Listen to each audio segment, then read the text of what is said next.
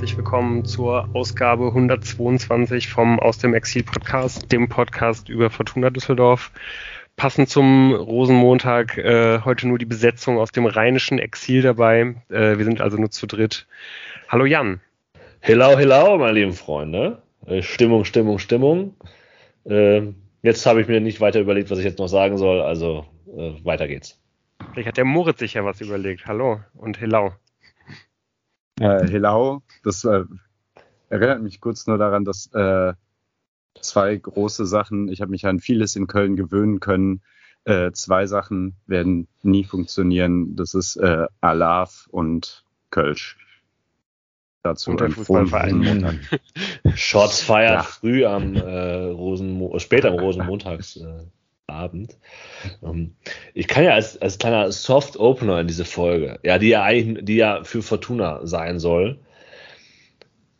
Ich, also, und das ist auch völlig unabhängig vom Karneval. Ich, ich breche dieses Karnevalsthema jetzt auch einfach ab. Ist das für euch okay? Ist okay. Ist okay. Oder wollt ihr noch, ähm, habt ihr euch noch was überlegt, während Lou mit der KVB durch die Stadt ge geirrt ist? Ich finde es irgendwie als, ich finde es irgendwie ganz fantastisch und ich glaube, jedem Fortun geht es auch so, dass nachdem die Fortuna im Pokal rausgeflogen ist gegen den Nürnberger Club, da einfach komplett der Baum abgefackelt ist. Also nicht nur, dass die 5-0 gegen Heidenheim verloren haben, sondern dann haben sie natürlich auch jetzt, jetzt ihren Gurkentrainer rausgeschmissen und äh, Dieter Hecking übernimmt alles. Es ist irgendwie so ein, das ist, das ist, das muss man nochmal würdigen, wie fantastisch das eigentlich ist. Deswegen schiebe ich das direkt hier so rein, bevor wir über irgendwas anderes reden. Danke. Wir können eigentlich nicht häufig genug über dieses Pokal ausreden, ja. das immer wieder äh, ein neues Loch in meinem Herzen halt irgendwie hinterlässt, wenn ich da nur dran denke oder wenn ich da nur äh, drüber sprechen muss. Ganz, äh, ganz großartig. Wir haben ja nicht genug negative Themen heute. Ganz zu schweigen davon, dass Nürnberg jetzt ein Heimspiel im DFB-Pokal gegen Stuttgart hat, was wahrscheinlich das beste Los ist von allen. Das ist alles Aber so. Wir Dieter Hacking natürlich uah. alles Gute. Es ist, ja, einfach, so. es, ist, es, ist, einfach unglaublich abgerundet, muss man sagen. Es ist nicht einfach nur, dass man im Elfmeterschießen rausfliegt. Nein. Ja, das kommt auch hinterher. Ganz allgemein kann man, glaube ich, einfach sagen, Großraum Nürnberg äh, ist einfach äh, kein, kein schöner Ort und vor allen Dingen kein gutes Pflaster für die Fortuna. Denn äh, ja, die Fortuna musste äh, wahrscheinlich nur einen Steinwurf vom Max-Morlock-Stadion entfernt dieses Wochenende wieder antreten, äh, wieder in einem nicht gerade unwichtigen Spiel, wo es äh, darum ging, vielleicht noch irgendwas aus dieser Saison zu retten. Ähm, man hätte wohl gewinnen müssen, um äh, die letzten Träumer noch ein bisschen bei der Stange halten zu können. Leider war dem nicht so. Die Fortuna verliert mit 2 zu 1 bei Gräuter Fürth und ähm, ich glaube, wir hatten ja wirklich auch schon in den letzten Folgen immer mal wieder äh, ähm, ja, das ein oder andere ernüchternde Ergebnis zu besprechen. Ähm, ist es bei euch heute auch so, dass ihr, dass, dass ihr richtig ernüchtert und enttäuscht seid oder ist es eher nur, oder seid ihr schon längst irgendwie in so einer Akzeptanz angekommen? Also ich merke, dass ich irgendwie nicht so, nicht so enttäuscht bin, wie, wie, wie zum Beispiel nach dem Paderborn-Spiel. Also wir hatten das ja kurz, ich hatte ja auf den Sieg Fortuna getippt bei dem Fürth-Spiel, auch aufgrund so einer so einer Grundhoffnung, die Saison nicht verloren zu geben zu wollen. Sondern okay, das, die bleiben jetzt dann noch dran und nee, ne, das wird, solange das rechnerisch noch möglich ist, will ich daran glauben, dass das auch noch irgendwie spannend bleibt und so. Aber ich glaube, es ist nicht nur die Niederlage gegen Fürth, sondern wir werden ja auch darüber gesprochen, wie man verloren hat. Und das war schon richtig scheiße. Äh, und deswegen ist es schon so, dass ich mir jetzt denke, ja, also wir haben halt die, diese die Saisonvorschau hieß, äh, hätte eine gute Saison werden können und da sind wir jetzt. Absolut. Und ich möchte auch noch mal kurz darauf hinweisen, ähm, nachdem Band Jolitz in der RP äh, die Statistiken gewälzt hat und durchforstet hat und festgestellt hat, dass die Fortuna eine eklatante Schwäche hat und diese dann ausgemacht hat bei den Auswärtsspielen, wo er durchaus recht mit hat, hat Lou ja auch nochmal im Chat ergänzt, dass es eigentlich nur drei eklatante Schwächen der Fortuna gibt. Das sind eben diese Auswärtsspiele und dann die Spiele gegen gute und mittelmäßige Mannschaften. Na, denn Fürth eine mittelmäßige Mannschaft oder eine gute Mannschaft?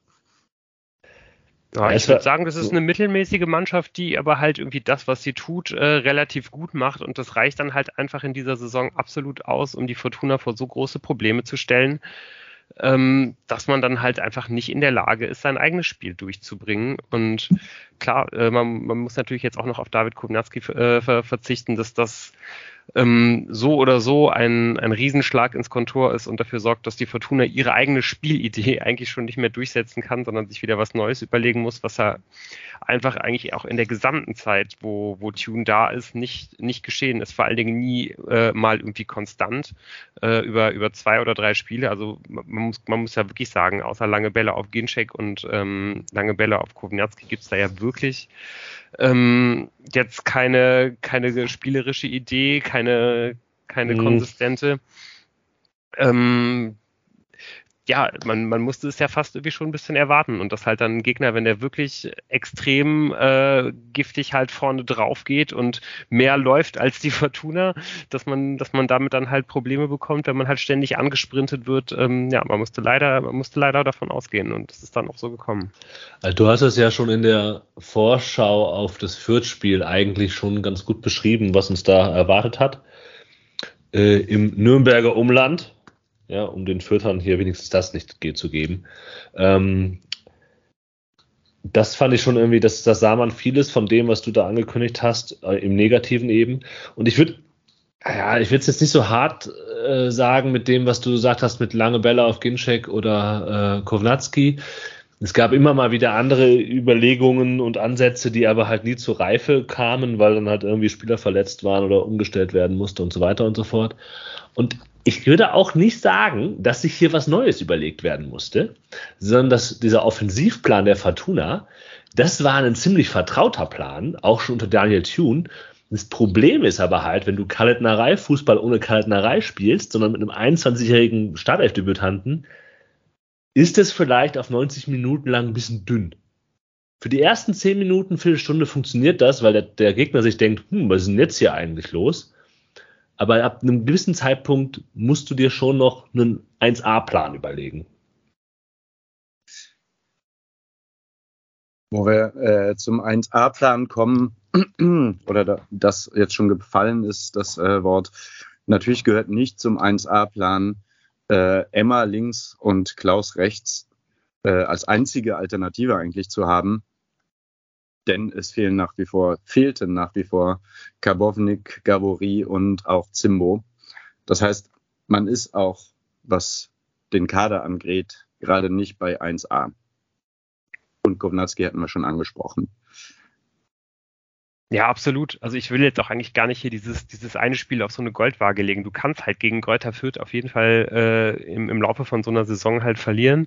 Nur darfst du es dir einfach in der, in, de, in der Situation gerade halt irgendwie nicht mehr erlauben und zeigt einfach, dass halt einfach dieser, dieser Trend dazu, äh, eine, eine gute Mittelfeldmannschaft zu sein, aber eben nicht mehr ähm, ja, sich halt einfach immer mehr verfestigt. Und ähm, ja, und, und das konnte man ja eben auch einfach sehen, ne? dass genau, Jan, wie du sagst, dass nachdem man halt irgendwie ein paar ganz ordentliche Ansätze hatte, äh, Niemetz ins Tempo zu bringen, haben die, haben die Vierter halt sich ein bisschen drauf eingestellt und dann war es das ja eigentlich mehr oder weniger mit Offensivbemühungen für die, für die erste äh, Hälfte komplett.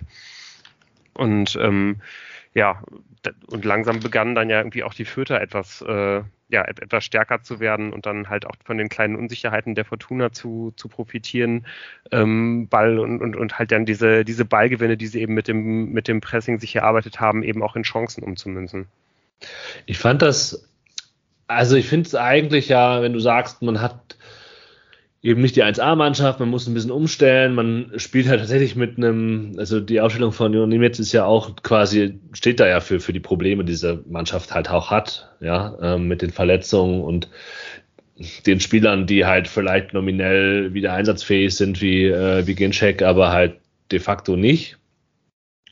Ähm, dass du halt sagst, okay, wir spielen ja, das war ja eigentlich de facto eine Fünferkette, die die gespielt haben, ne? auch wenn sich das manchmal so ein bisschen anders ähm, in den Darstellungen wiederfindet und äh, das auch immer noch äh, irgendwie diskussionswürdig ist, inwiefern das eine Vierer- oder eine Fünferkette war, aber ich, eigentlich defensiv war es eine Fünferkette. Du hast das Zentrum total krass verdichtet in der Theorie und es hat auch die ersten 20 Minuten ge geklappt.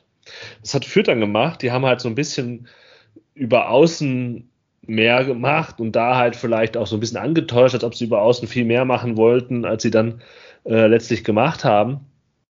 Und das hat aber dafür geführt, dass dieser eigentlich ganz gute, zumindest Defensivplan der Fortuna, ähm, aufbröckelte, äh, nachdem halt nach diesen ja, 20, 25 Minuten.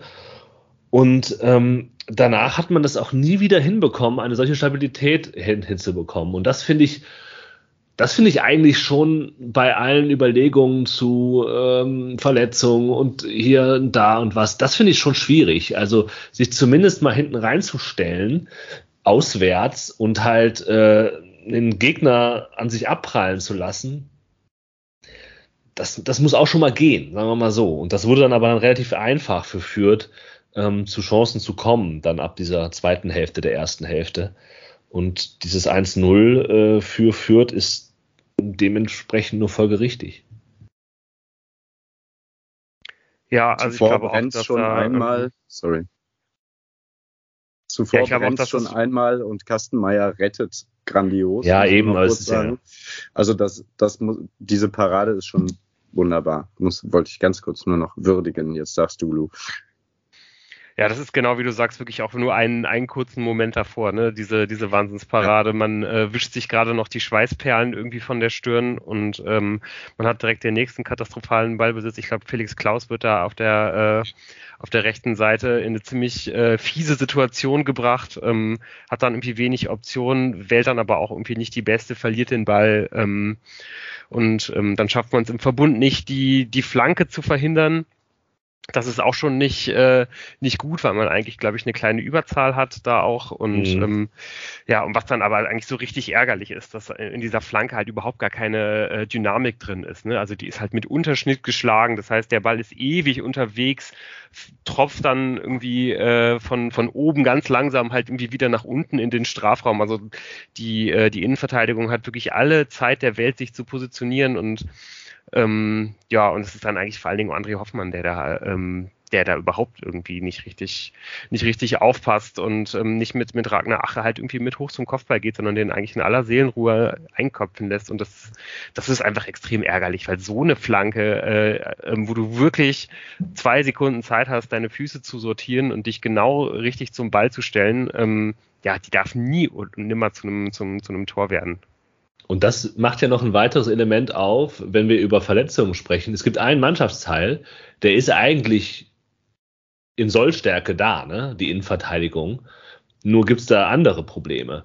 Es gibt halt Jordan Device, der in seiner Form vom letzten Saison hinterherläuft und dann auch noch irgendwie einen dem Spiel angemessenen Auftritt am Ende äh, hinlegen wird. Es gibt André Hoffmann, der irgendwie, wir haben das letzte Woche ja gut aufgedröselt, irgendwie merkwürdige Interviews gibt, die es versucht wieder einzufangen. Dieser ganzen Elfmeter-Geschichte keinen guten Eindruck hinterlassen hat, auch nicht zum ersten Mal. Es gibt diese ganzen Nebengeschichten mit seinem Vertrag, die dann aufkommen und seine Leistung stimmt auch nicht. Ja, ähm, Tim Oberdorf, ähm, hochgeschätzt, aber auf dem kannst du halt nicht 34 Spiele äh, deine Abwehr aufbauen. Und der Einzige, der halt immer noch so versucht, äh, alles zusammenzuhalten, ist halt klarer. Und irgendwann funktioniert das auch nicht. Also das ist ja auch noch ein weiterer Faktor, der mit reinspielt, ähm, dass auch die Mannschaftsteile, wo eben nicht die Verletzungen da sind, es ziemlich eklatante individuelle Probleme gerade gibt, was auch überraschend ist, weil dieser Innenverteidiger Block äh, ja am Anfang der Saison, den hatten wir ja eigentlich als eine absolute äh, ja, Stütze ausgemacht. Ne? Ähm, aber das vielleicht nur noch äh, mal so reingeschoben. Aber dafür steht diese Szene ganz gut, weil da stimme ich mit dir überein. Das war insgesamt bei der Flankenverhinderung ein Problem, aber dann eben auch äh, bei der Verteidigung dieser nicht gerade scharfen Flanke. Auf die äh, Flankenverhinderung, die nicht geschehene eingehen wollen, weil ich das auch exemplarisch dann finde für eine Sache, die Fürth wiederum gut gemacht hat es gab nämlich schon auch noch einen anderen Plan der Fortuna nach vorne zu kommen, weil das zum Beispiel gegen Sandhausen ja sehr gut geklappt hat. Auch da hatten wir ja schon gesagt, und auch gegen Nürnberg teilweise gut geklappt hat, ähm, dass eben Emma und auch Klaus ähm, die Linie entlang auch bis nach vorne durch gebrochen sind. Und ich habe das Gefühl, die Nürnberger haben sich das auch gut angeguckt und Vierte haben eben dann den, äh, Entschuldigung, die Vierter, ja, und haben eben den, äh, wenn dann Emma oder Klaus den Ball hatten, auch mit zwei Mann angegangen, was häufig zu Ballverlusten von den beiden geführt hat. In dem Fall bei dem 0 zu 1 eben auch äh, dazu, dass dann auf der rechten Seite eben jemand fehlte, der diese Flanke noch verhindern musste, dann äh, hätte können. So, ne? dann, ähm, und das ist häufig passiert durch dieses Pressing auf diese beiden Außen, auf Klaus und Emma, dass da die Bälle einfach schon wieder weg waren und deswegen dieser zweite Offensivplan, der ja auch teilweise in Spielen schon mal da war und funktioniert hat, eben auch nicht funktioniert hat, weil Emma und Klaus sich nicht gut durchsetzen konnten und dann auch zu wenig Bewegung der Mitspieler teilweise da war, um eine gute Anspielposition anbieten zu können. Ja, führt halt diesen Dreieraufbau, den die Fortuna ja dann de facto hatte, ähm, auch echt relativ gut unterbunden. Ne? Also angelaufen und dann ähm, immer wieder gestört. Das war auch nicht so ganz einfach für, ähm, für die Fortuna. Und naja, wenn es nicht so ganz einfach wird, dann muss schon viel passen. Und das heißt, wie du gesagt hast, gerade mit der Entlastung über Außen nicht so gut funktioniert und man hätte auch überlegen können, was dann eigentlich das zentrale Mittelfeld macht mit nominell starken Spielern, so Botka, Tanaka, Appelkamp. Aber die kamen auch offensiv kaum zu tragen. Das hat ja auch Daniel Thune auf der Pressekonferenz sehr, sehr deutlich kritisiert. Und es gab da anscheinend andere Überlegungen, als Kaltnerei Fußball zu spielen. Ja, und die äh, sind wirklich einfach auch genau auf das eingegangen, was ihnen halt Fürth geboten hat. Also das war ja wirklich teilweise äh, einfach Textbook äh, Raba-Fußball, was äh, Leipzig vor allen Dingen irgendwie, glaube ich, in den ersten ein, zwei Jahren in der, in der Bundesliga halt gespielt hat, wo man einfach deutlich sieht, dass das genau die Zeit ist, wo ja Zorniger da auch, glaube ich, gearbeitet hat. Dass man halt einfach einen bestimmten Ball durchs Zentrum halt irgendwie anbietet. Das, äh, das da hat man, glaube ich, ganz gut dann irgendwie auch Jonan Niemetz halt ausgemacht, als vielleicht denjenigen, der der, der der technisch Schwächste ist.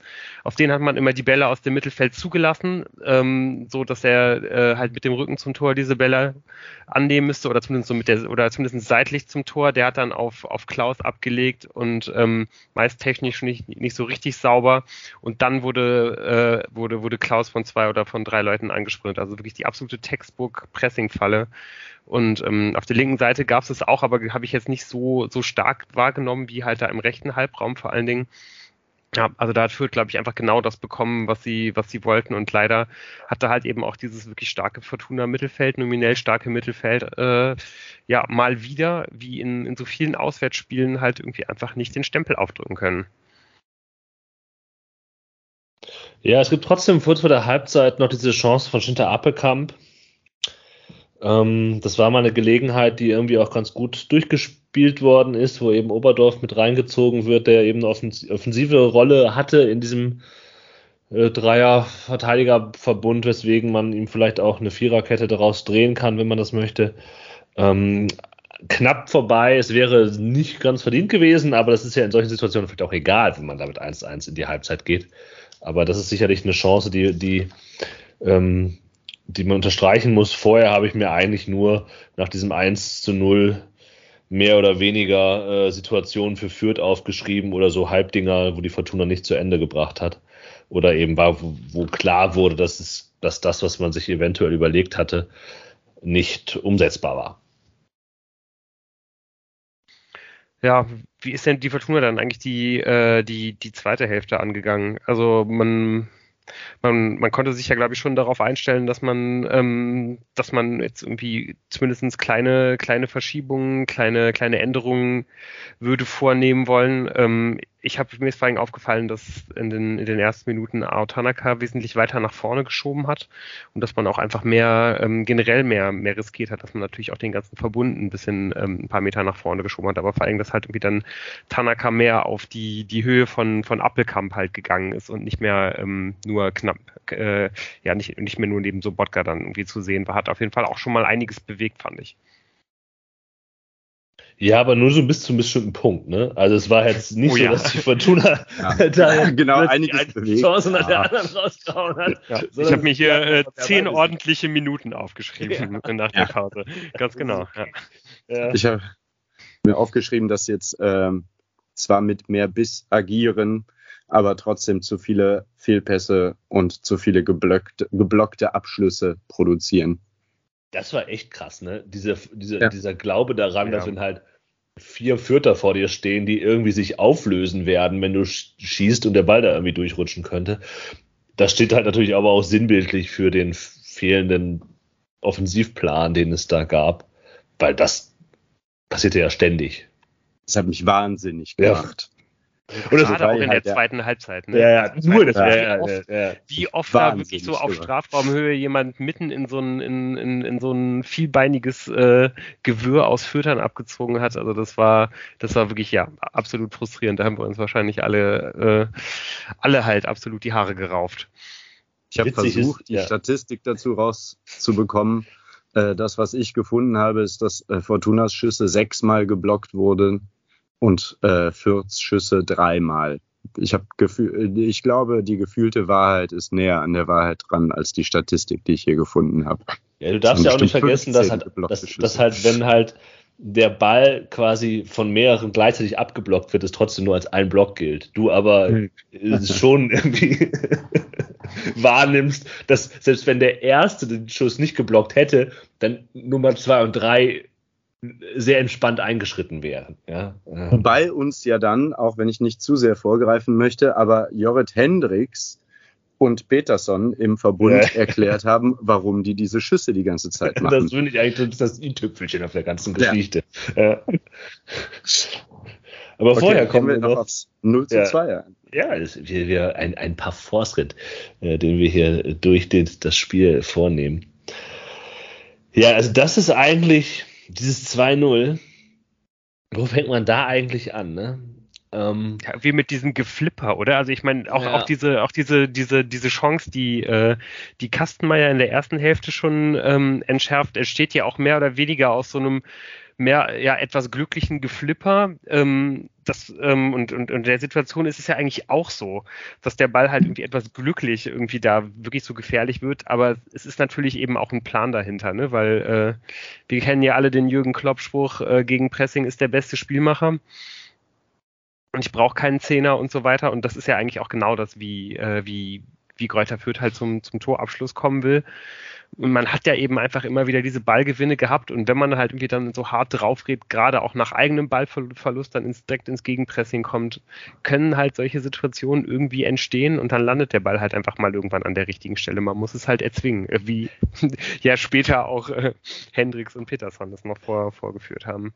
Ja, aber es kommen noch zwei Dinge dazu. Also Hoffmann wird ja rausgezogen aus der Kette. Geht raus. Er also geht raus. Genau, ja. Er geht raus. Er geht raus ähm, und Sobotka nimmt seinen Platz auch richtig ein. Ne? Also das, da ist jetzt nicht eine, da ist noch keine Lücke gestanden. Und die Hälfte dieses Assists ähm, geht dann aber nicht auf den Vierter, der den tatsächlichen Assist bekommt, sondern auf den, der dann halt mit einem Sprint nach außen ähm, Oberdorf, der da eigentlich für zuständig ist, aufs, an sich bindet und Sobotka auch noch, weil er nämlich sieht, dass ähm, Oberdorf vor dem Gegner steht und ihn halt äh, decken will.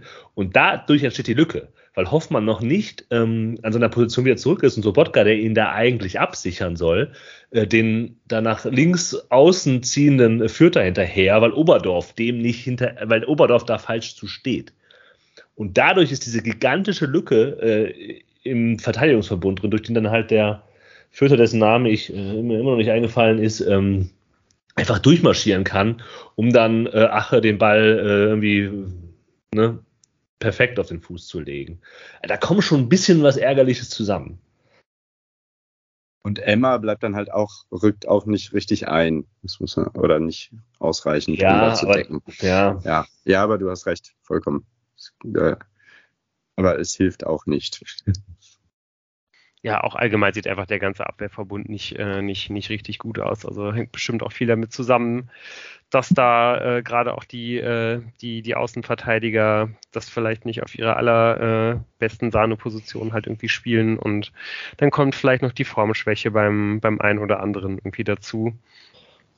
Ähm, ja, allgemein einfach extrem ärgerlich, dass man sich dann halt eben auch diese ähm, ja zehn ordentlichen Minuten halt irgendwie so kaputt machen lässt. Und ähm, ja, weil ab, ab da ist es dann halt wirklich eine, eine Mammutaufgabe, da irgendwie nochmal ins Spiel zurückzukommen.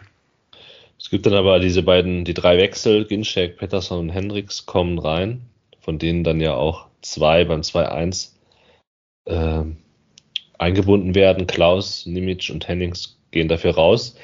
Es folgt aber erstmal ein gefährlicher Pfostenschuss von Fürth, weil äh, Florian Kastenmeier den Ball nicht gut klärt. Und Fürth bleibt auch eher dran, äh, finde ich dann in der Folge. Und es ist 2-1 hm, fällt so eher aus dem Nix.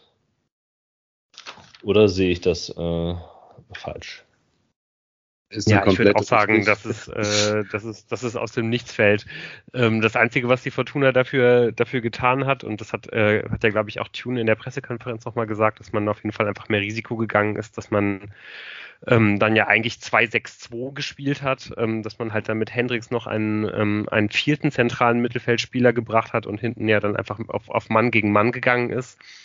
Und dass er einfach dann, ähm, ja, das, das erhöht ja einfach generell die, äh, die Möglichkeit, dass irgendwas im Spiel passiert. Also entweder verlierst du hinten bei den Fürther Kontern die 1 gegen 1 Duelle, aber du hast natürlich eben auch vorne äh, mehr, mehr Präsenz und ähm, interessanterweise hat aber dann die Fortuna ja trotzdem eigentlich in dieser Phase, äh, in dem sie dann ja durchaus dann auch nach dem 2 zu 1 äh, besser war und besser wurde, ihre Chancen gar nicht äh, unbedingt durch Ballzirkulation im Mittelfeld irgendwie kreiert, sondern eher dadurch, dass man ähm, dass man eben durch diese vier zentralen Mittelfeldspieler so viele äh, Ballgewinne gehabt hat und ähm, dann halt irgendwie umgeschaltet hat äh, selbst und die die Fürther da ein bisschen überrascht hat.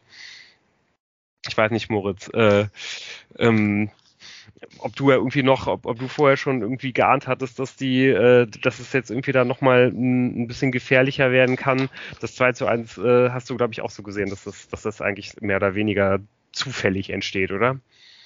Das 2 zu 1 habe ich gar nicht gesehen, weil ich nämlich gerade am Schreiben war hier und äh, habe nur kurz gesehen, wie Hendricks wieder auf vier Vierter schießt und der Ball abgefälscht wird und oder abgeblockt wird und ich mich wieder in mein Schreiben hier in meine Notizen vertieft habe und dann Hass, wieder aufblicke und Peterson mit dem Ball in der Hand Richtung Mittellinie laufen sehe und dachte so, hm, was ist da passiert?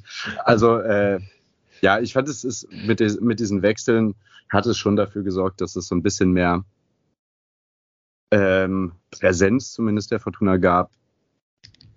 Ähm, ja, Tor ja trotzdem ein völliges Zufallsprodukt. Ähm, ja, ich finde. Nichtsdestotrotz ja. hätte dieses Spiel dann doch nochmal verrückterweise kippen können, irgendwie. Also bevor wir jetzt auf diese Gincheck-Gelegenheit äh, kommen und ich da Lou auch den Vortritt gebe, äh, das nochmal zu äh, beschreiben.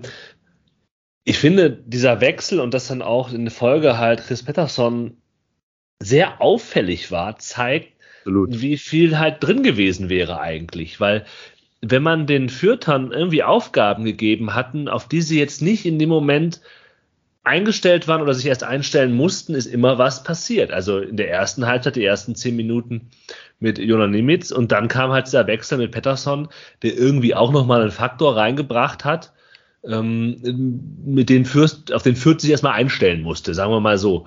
Und das zeigt mir ja auch, wenn man halt das häufiger auch mal spielerisch gelungen wäre, ja, nicht nur durch, durch, durch den, den Zuschnitt des individuellen Spielers vielleicht was reinzubringen, sondern auch mal ja, wir haben in, in der, in der Besprechung, in der Vorbesprechung dieses Spiels habt ihr ja auch von Seitenverlagerungen, die wichtig wären, gesprochen und so weiter und so fort. Irgendwie was, halt führt ins Denken bringt, hätte halt vielleicht dann doch nochmal irgendwie ein X-Faktor sein können. Und für den stand eben Patterson ein paar, einige Minuten lang, ähm, wo man dachte, hm, vielleicht, vielleicht, vielleicht, vielleicht, das wäre nicht verdient, aber irgendwie ähm, das 2 zu 2, wo man dann sich aber wieder denkt, gut, unentschieden bringt uns eigentlich auch nicht weiter aber ähm, dazu kam es dann ja auch nicht mehr. Ja, ich glaube, genau mit diesem Gefühl gehe ich irgendwie auch aus diesem Spiel raus, dass man halt irgendwie einfach denkt, boah, es wäre eigentlich so viel mehr möglich gewesen an diesem Tag. Und ähm, ja, genau wie du sagst, es lag eben vor allen Dingen auch an, an, an Christopher Pettersson, der, der mich wirklich überrascht hat. Also wirklich einfach als, als kreatives Element, der auf allen Seiten aufgetaucht ist, der den, ja. der den Zehnerraum teilweise äh, beherrscht hat, um dann, ähm, was natürlich vielleicht auch ein bisschen daran lag, dass äh, die, die anderen Töter dieses geballte Düsseldorfer Mittelfeldzentrum davor irgendwie abzusichern und zu decken hatten. Aber der, der hat mir wirklich gut gefallen, hat sich gut bewegt, war, war ständig anspielbereit, hat seine Dribblings gewonnen. Ähm, ja, also gerne, gerne mehr von diesem Christopher Peterson auf jeden Fall. Und ähm, ja, es wurde gerade eben dann schon angedeutet, es ist ja wirklich auch eigentlich nur eine Minute nach dem, äh, nach dem Anschlusstreffer, nach, nach diesem glücklichen äh, der, der Fortuna, dass man ähm, ja das, das Spiel halt ausgleichen hätte können mit einer Riesenchance, mit einer Chance, die hinterher in keinem Expected Goals Wert auf, auftaucht, aber einer Chance eigentlich so deutlich, dass äh, ja, dass es wirklich unfassbar ist, dass, dass man da nicht zumindest einen, einen sauberen Torschuss halt irgendwie rausbekommt. Und ich habe hier sehr, sehr laut, glaube ich, geschrien, als das, als das passiert ist. Ähm, die Fortuna hat, äh, ja, gewinnt halt irgendwie wie sie das halt mehrfach tut, äh, hoch den Ball in, in der zweiten Halbzeit, weil die Fürther das halt schon einfach immer wieder zugelassen haben, weil sie sich halt einfach eben nicht komplett hinten reinstellen. Das ist nicht Zornigers Art. Man hat dann eben diesen 3 auf 2 Konter. Ginczek äh, kommt in die Dynamik, kann dann sich eigentlich überlegen, äh, welcher, welchen von den beiden er halt, äh, von seinen beiden äh, Mitangreifern er anspielt, entscheidet sich dann äh, in der ersten Situation, wo es eigentlich eine Entscheidung zu treffen gibt, dagegen abzuspielen, bleibt ein bisschen glücklich in Ballbesitz, äh, gewinnt da dieses Duell, worauf, äh, woraus dieser ganze Konter ein 3 auf 1 äh, Konter wird. Das heißt, äh, man, man kann eigentlich gar nichts mehr falsch machen und hat Ginczek hat dann, glaube ich, noch zweimal die Möglichkeit, ganz sauber und ruhig ohne jeglichen Gegnerdruck abzuspielen und unterlässt es halt einfach und rennt am Ende halt einfach mehr oder weniger in diesen einen Vierter halt hinein. Und äh, diese ganze Sequenz dauert halt schon irgendwie ein paar Sekunden. Also da sind wirklich sehr, sehr viele Möglichkeiten, wo man es halt irgendwie noch retten kann, selbst nachdem schon die falsche Entscheidung getroffen wurde. Selbst dann würde man irgendwie noch einen äh, cleanen Schuss im Strafraum hinbekommen. Aber ja, wie gesagt, er läuft einfach in diesen Vierter Verteidiger halt völlig unnötigerweise einfach hinein und äh, diese Chance ist verpufft. Also es ist wirklich äh, ja, das, das darf einem nicht passieren. Und schon gar nicht jemandem wie, wie, wie Daniel Ginczek mit dieser, mit dieser Erfahrung und dieser Klasse. Ja, aber auch mit der mangelnden Spielpraxis, ne? Das ist, glaube ich, auch ein Faktor. Ohne ihn Aber vielleicht ja umso mehr, ne? Also gerade wenn ich dann ja, vielleicht genau. nicht die Spielpraxis habe und auch irgendwie ja. jetzt immer gesagt habe, ich bin nicht irgendwie hundertprozentig fit, muss ich da ja nicht irgendwie im Vollsprint irgendwie durch jemanden durchlaufen müssen. Also ja. ja. So Unglaublich ärgerlich. 90 Gedächtnis-Move. Äh, so einfach weiter geradeaus laufen quasi. Und ja, der hat ja auch später, dann ist er ja drauf angesprochen worden und sagte dann auch, ja, hm, äh, hätte ich wahrscheinlich anders entscheiden müssen, ja. aber äh, ich hatte dann den Tunnelblick drauf und wollte ihn dann reinmachen und äh, wollte damit quasi so zum Helden des Spiels werden, so irgendwie so. Das paraphrasiere ich jetzt gerade. Ähm, und ich mal einfach denke, ja, ist halt in dem, also finde ich, ist eine ganz schlechte Entschuldigung. So, weil du, in, also selbst in diesem Interview, sorry, vielleicht versteife ich mich da jetzt auch was drauf, aber ich fand in dem Interview zu sagen, so, ja, aber dann äh, wollte ich den halt unbedingt reinmachen. Also ich eher, Daniel Ginczek, nicht. Also so, es geht nicht darum, was habe ich der Fortuna genommen, wie auch immer. Äh, und das hatte ich das Gefühl, das hatte ich währenddessen, schon während diese, diese unfassbar langen vier Sekunden äh, oder meinetwegen sieben passierten, habe ich einfach nur gedacht, ja, der will es halt unbedingt selber machen. Und äh, ja, dann würde ich eigentlich auch sagen, vor allem mit der fehlenden Spielpraxis, erstmal rantasten und die sichere Nummer wählen und wenn du dann so einen geilen Assist gemacht hast, aus Versehen dann noch so Dribblings gewonnen hast quasi äh, und dann so einen Assist machst, dann bist du doch der Held. Ähm, ja, also Fortuna hat nicht wegen dieser einen Szene verloren, aber es war trotzdem ziemlich bitter und ich finde, eigentlich sollte das Daniel Ginczek genau nicht passieren mit all seiner Erfahrung. Na gut, das ist natürlich auch ein Punkt. Ja, in Folge gibt's noch diese Peterson-Momente, ähm, wo man auch sagen muss, da wird halt auch zum Teil zu wenig draus gemacht, aus dem, was er, der, habe ich ja schon mal angedeutet, oder hat Lou auch gesagt, aus dem, was er der Mannschaft gebracht hat. Äh, schlechte Ablagen im 16er, eine wahnsinnig schlechte äh, Belegung des 16ers und so weiter und so fort. Und er hat führt noch die richtig gefährlichen Gelegenheiten, würde ich sagen. Ähm und so richtig habe ich ab einem gewissen Zeitpunkt auch nicht mehr daran geglaubt, dass da noch was passiert. Also auch weil ich halt auch diese, diesen, diese, was ich eben schon gesagt habe, von wegen, ja, selbst wenn die jetzt, ich wäre, ich wäre fast sauer gewesen, wenn die den Ausgleich gemacht hätten.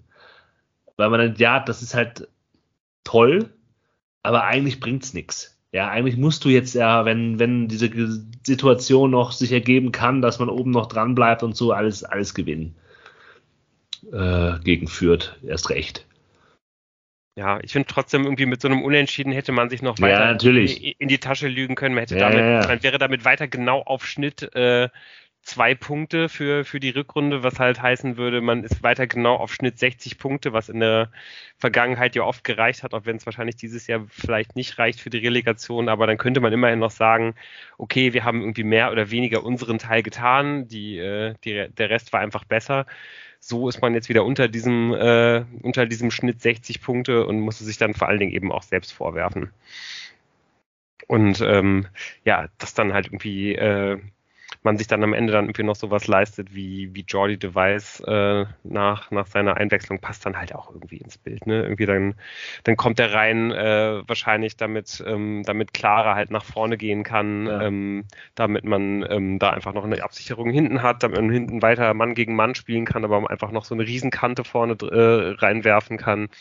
Und äh, ja, kaum ist er auf dem Platz, ist er eigentlich auch schon wieder runter, leistet sich da ein, ein Foul, wo man auch sagen kann, das ist auf jeden Fall mit Gelb absolut richtig bewertet. Äh, und er meint dann halt irgendwie auch noch meckern zu müssen. Und das ist dann, glaube ich, dem Schiedsrichter einfach ein bisschen zu blöd und kann ich ehrlich gesagt irgendwie auch nachvollziehen. Also ja, kann er, kann er, nicht kann er wahrscheinlich, ja, ich, also ich finde irgendwie, wenn du, wenn du jemandem so ordentlich auf den Fuß steigst und dann noch meckerst, wenn das gepfiffen wird, also man weiß ja auch nicht, was da gesagt wurde und in ja, welchem okay. Ton, aber ähm, es ist vielleicht irgendwie auch ein bisschen, vielleicht kann man auch an einem anderen Tag, das als Schiedsrichter kann man einfach sagen, so komm, äh, Herr de Weiß, Sie wissen genau, was da, äh, dass Sie da drauf getreten haben, äh, ne, machen Sie den Mund zu und laufen Sie nach hinten, kann man wahrscheinlich auch machen.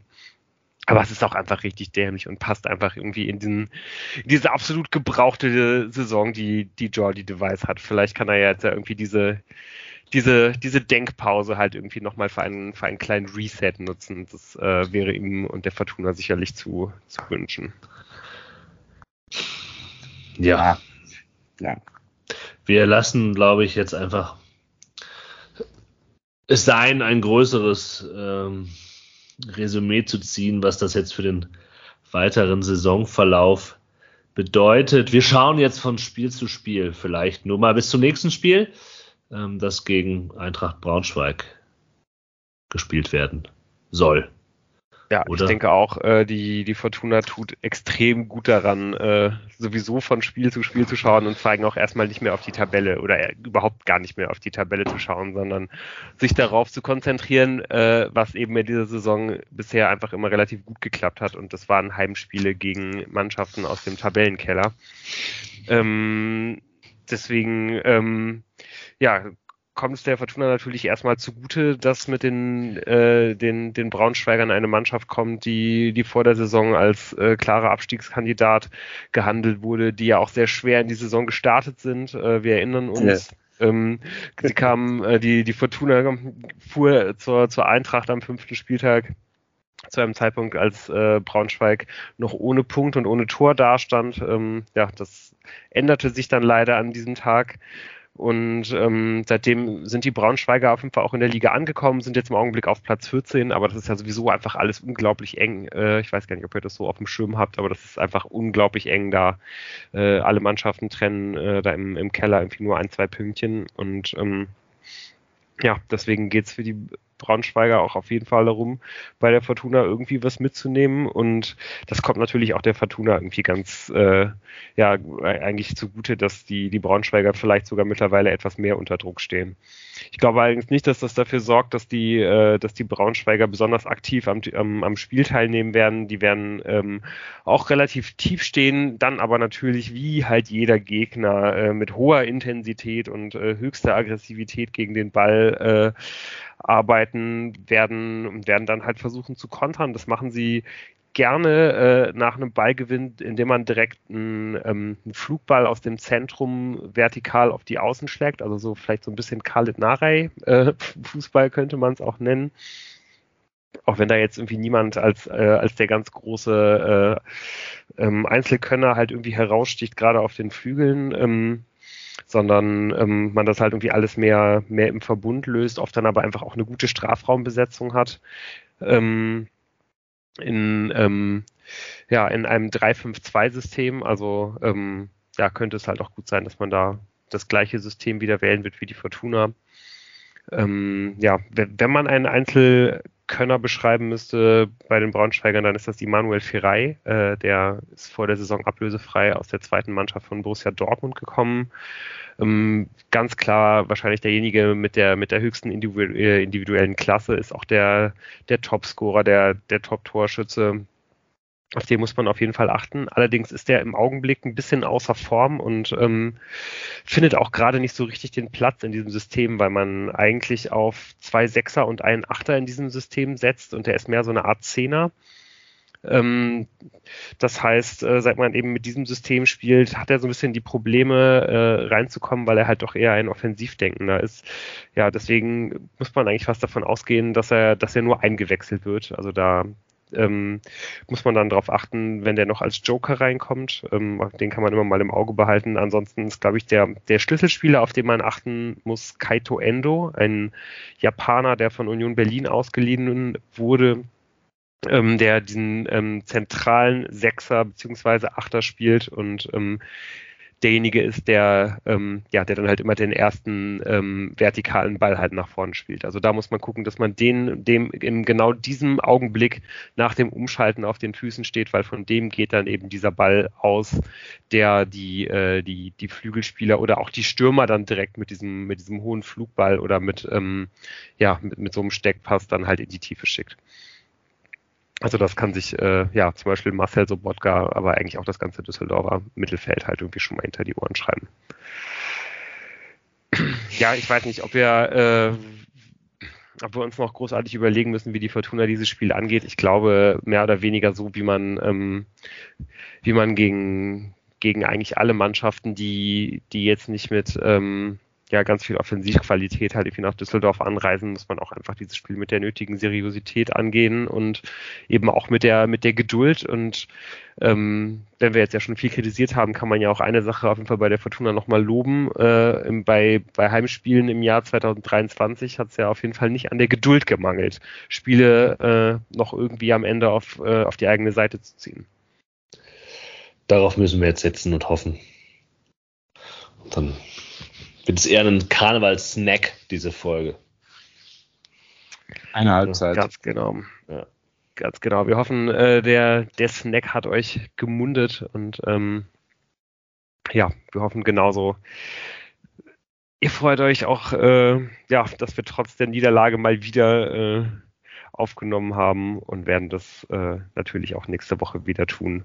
Wir wünschen euch bis dahin eine gute Zeit. Ciao, so.